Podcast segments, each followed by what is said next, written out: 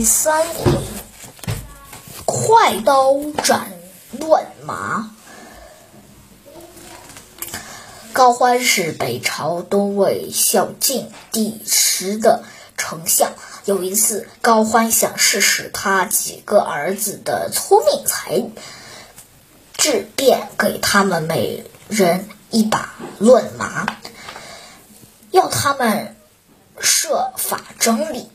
看谁整理的又快又好，别的儿子都把乱麻先一根一根抽出来，然后又一根一根李琦，怎么也快不了。他们都挺着急，唯有一唯有儿子高阳与众不同，他去找了一。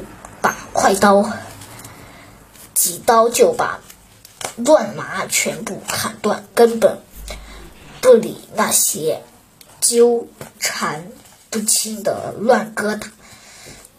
这样只用了一一会儿功夫，他就得第他就第一个完成了。高欢问他。为什么这样做？他回答说：“乱者必斩。”高欢听了，又惊又高兴，认为此儿将来必能成大事。后来，高阳在成年后篡夺了东魏的孝敬帝的地位，做了皇帝，建立了北齐政权。史称文宣宣帝，守株待兔。战国时期，宋国有位农夫，一天他在田里干活，忽然听到一只野兔从远处跑来，只见他狂奔乱闯，最后撞到一棵树桩上。农夫走近一看。那野兔已，呃，已撞断脖子死了。农夫高兴极了，把那只兔子捡回家，美美的饱餐了一顿。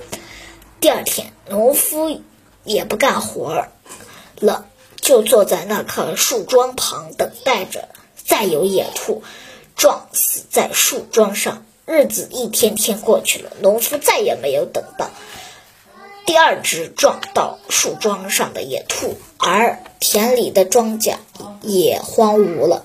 人们都取笑这种行为，并且将之学送，呃，迅速传遍宋国。